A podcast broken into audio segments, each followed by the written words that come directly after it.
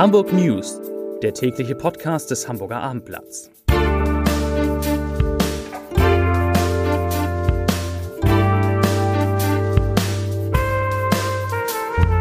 Herzlich willkommen. Mein Name ist Lars Heider und normalerweise, also in normalen Zeiten, würden wir jetzt wahrscheinlich in diesem Podcast darüber sprechen, dass der April für den April viel zu warm ist. Zum Glück auch sonnig, aber viel zu warm. Aber es sind ja keine normalen Zeiten und deshalb geht es heute nicht um das Wetter, sondern es geht um die Maskenpflicht in Hamburg. Die kommt nämlich am kommenden Montag.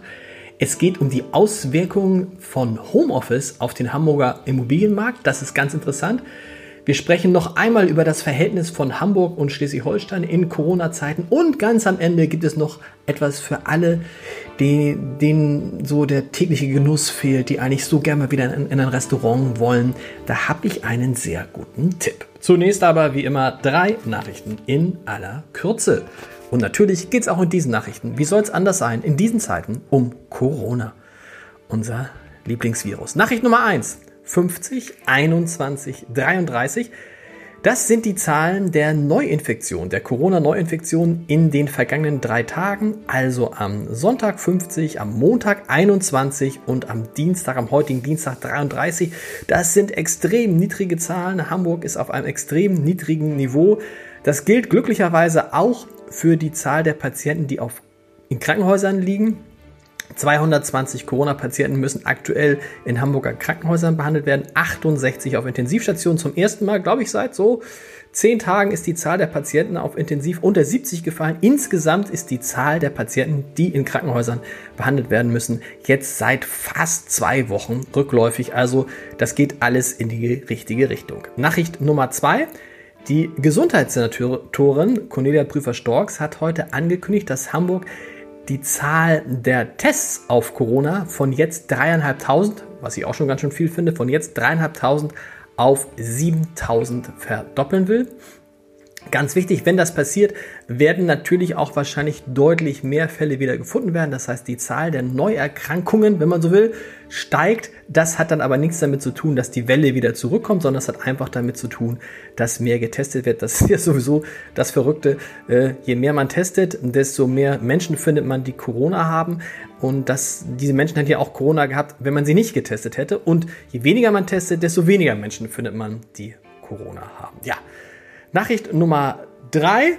Das ist eine gute Nachricht vom Hamburgs ersten Bürgermeister Peter Tschentscher. Der hat nämlich schon mal so nach vorne geblickt in die nächsten anderthalb Wochen und hat gesagt, in welchen Bereichen sich Hamburg denn die nächsten Lockerungen vorstellen könnte, nachdem jetzt Einzelhändler wieder geöffnet haben und ab dem nächste Woche die Schulen langsam wieder öffnen. Die nächsten Bereiche, Achtung, sind wohl der Sport, Zoos und Tierpark, Museen und wenn ich so richtig zwischen den Zeilen gelesen habe, könnte sich auch Peter Tschentscher, die Zustimmung der Bundeskanzlerin äh, eingerechnet, könnte sich, glaube ich, auch Peter Tschentscher vorstellen, die Spielplätze in anderthalb Wochen wieder zu öffnen. Ja, liebe Freunde dieses täglichen Podcasts des Hamburger Abendblatts, die Maskenpflicht kommt. Ab kommenden Montag, den 27. April, müssen wir alle in Bussen und Bahnen, also im öffentlichen Personennahverkehr und beim Einkaufen einen Gesichtsschutz tragen, auch weil der Senat in den kommenden Wochen das öffentliche Leben eben weiter lockern will. Und äh, ja, ehrlich gesagt war es für mich lange eine Horrorvorstellung, mit einer Maske rumzulaufen und insbesondere eine Horrorvorstellung, dass alle mit einer Maske rumlaufen. Das ist so ah, wie aus einem Gruselfilm. Aber ich glaube auch jetzt, wenn es dann alle tun, wird es wahrscheinlich viel schneller zur Gewohnheit werden, als wir uns das vorstellen können. Und ich bin ganz gespannt zu sehen, wer demnächst mit welcher Botschaft im Gesicht herumläuft. Interessant zu wissen, von den Masken mit dem Logo des ruhmreichen Hamburger SV sollen schon 30.000 Stück für, kosten glaube ich jeweils 5 Euro, 30.000 Stück bestellt worden sein und ich hoffe sehr, dass ich auch noch eine kriege. Dann kann man, wenn man den Leuten ins Gesicht sieht, gleich sehen, für welchen Verein ihr Herz schlägt. Ja, das vielleicht soweit zu den Masken. Also wie gesagt, wer noch keine hat, schnell selber nähen, schnell selber etwas kaufen. Dass die Maskenpflicht jetzt eingeführt wird, hat laut Peter Tschentscher, unserem ersten Bürgermeister, auch damit zu tun, dass jetzt genug Masken im Einzelhandel vorrätig sind, man also tatsächlich sich die Maske nicht selber nähen muss, sondern sie auch selber kaufen kann.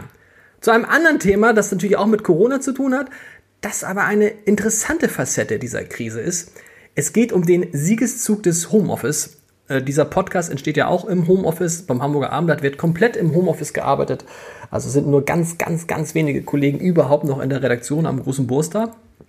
Und der Siegeszug des Homeoffice in vielen Hamburger Firmen wird nicht nur die Arbeitswelt, sondern er wird auch den Immobilienmarkt verändern. Und darüber habe ich in meinem Podcast Entscheider treffen Heider mit meinem Namensvetter Lars Seidel gesprochen. Lars Seidel ist Geschäftsführer bei Grossmann und Berger. Das ist ja eine der großen Maklerfirmen in Hamburg. Die beschäftigen fast 200 Menschen. Und Lars Seidel hat gesagt, Zitat, wenn Menschen merken, dass sie gut von zu Hause arbeiten können, spielt es keine Rolle mehr, ob sie nah bei ihrem Arbeitgeber und mitten in der Stadt leben.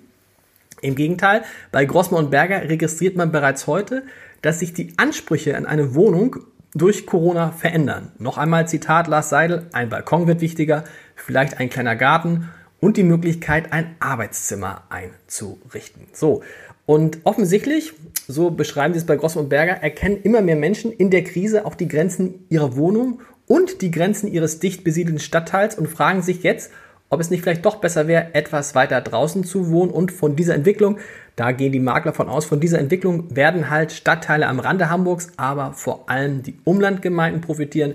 Dort wird es in den nächsten Monaten und Jahren das größte Wachstum geben und das ist ja eine gute Nachricht. Dieses Wachstum in den Randgemeinden, in den Umlandgemeinden könnte dazu führen, dass sich die Lage auf dem Hamburger Immobilienmarkt zumindest etwas entspannt. Übrigens, auch das sehr interessant, die Makler registrieren auch eine große Nachfrage nach Ferienimmobilien an Nord- und Ostsee. Erklärt sich wie von selber, weil wir ja offensichtlich in, den, in der nächsten Zeit erstmal nicht im Ausland werden Urlaub machen können. Und die, die registrieren diese Nachfrage nach Ferienimmobilien an Nord- und Ostsee trotz des zuletzt, sagen wir mal, leicht gestörten Verhältnisses zwischen Hamburg und Schleswig-Holstein. Die Diskussion um die verbotene Nutzung von Ferienwohnungen, um Beschimpfungen und Anzeigen gegen Hamburger sowie um Grenzkontrollen, ja, die läuft ja nun schon seit ein paar Wochen. Und ehrlich gesagt kann ich mich nicht erinnern, zu einem Thema derart viele und auch ausführliche Briefe von Leserinnen und Hörern erhalten zu haben. Ich will mal drei Beispiele nennen. Sabine Carlsen aus Ahrensburg schreibt, Zitat, als gebürtige Hamburgerin kann ich über so viel Intoleranz und Denunzianten nur den Kopf schütteln. Die kleingeistige Wichtigtuerei einiger Menschen ist wirklich unsäglich.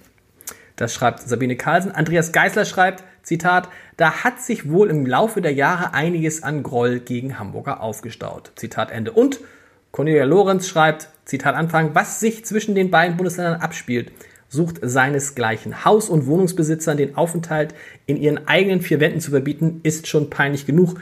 Grenzkontrollen zwischen Hamburg und Schleswig-Holstein machen nur fassungslos. Zitat Ende. Ja, so sieht's aus. Wir bleiben natürlich auch in den nächsten Tagen dran und werden sofort vermelden, wenn der Tourismus in Schleswig-Holstein, wo es auch übrigens ab kommender Woche Mittwoch eine Maskenpflicht gibt, wieder hochgefahren wird. So.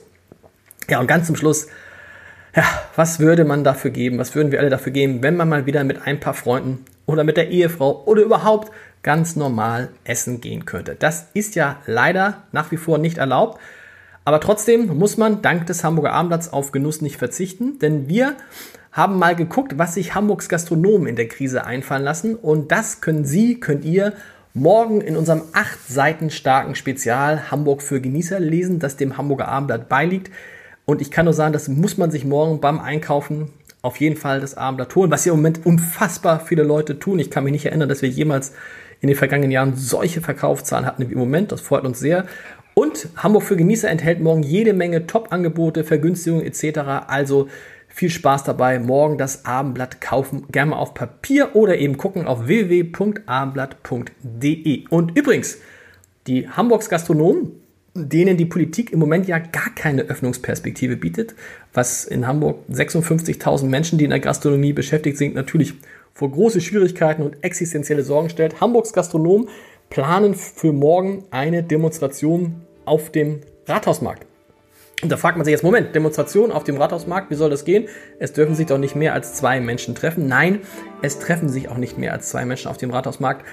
Stellvertretend für Hamburgs Gastronomen werden dort Gummienten demonstrieren. Ich freue mich jetzt schon auf das Bild von, ich weiß nicht, hunderten, tausenden Gummienten auf dem Hamburger Rathausmarkt. Darüber werden wir morgen in diesem Podcast sprechen. Ich hoffe, dass wir uns dann wieder hören und sage, bleibt gesund, bleiben Sie gesund. Bis morgen. Tschüss.